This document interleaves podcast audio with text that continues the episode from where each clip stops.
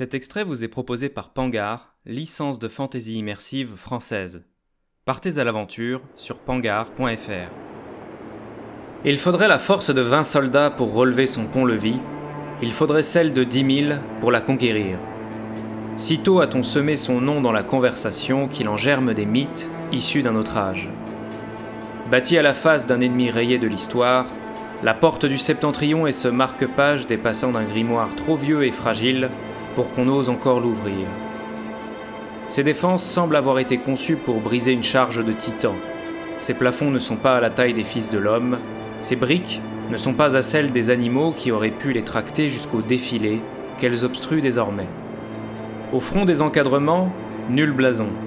Aux innombrables pierres, nulle inscription. Ici et là, des cicatrices impensables sur la roche.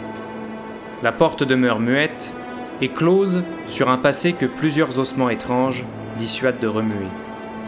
Quiconque érigea jadis cette immense fortification acheva, peut-être, l'œuvre des dieux qui souhaitaient faire des monts estandelles une impénétrable barrière.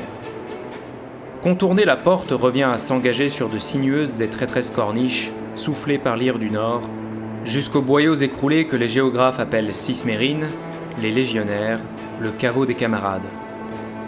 Scorpions et mangonos grelottent silencieusement sur les tourelles comme des aiguilles, dans l'attente d'une torche ou d'une silhouette qui viendra crever la morosité de l'horizon dévasté par les blizzards.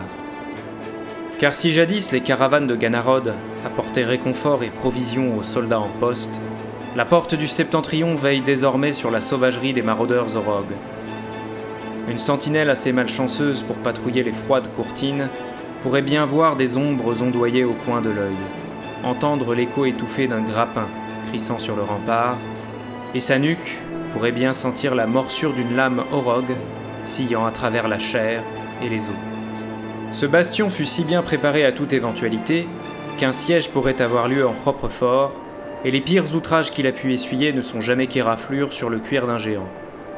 Bardé de dépendance, gonflé de redondance, la porte du septentrion renferme, sur l'insanité de ses 500 mètres d'épaisseur, une dizaine d'étages autonomes qu'un architecte dément divisa en sous-secteurs, pensés pour l'isolation prolongée.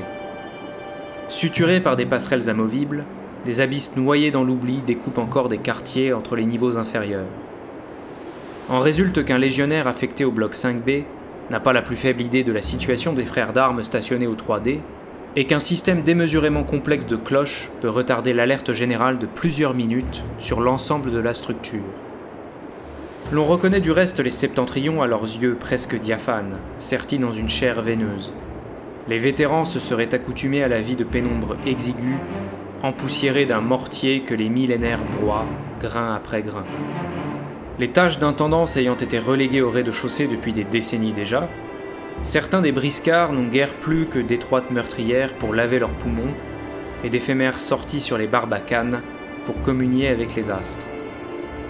D'aucuns y puiseraient là des motifs de folie, mais les septentrions paraissent attirés, ou retenus, par quelque puissance occulte qui imprégnerait la porte. Un appel sourd auquel répondent quantité d'immondices grouillant dans ces souterrains sans fond.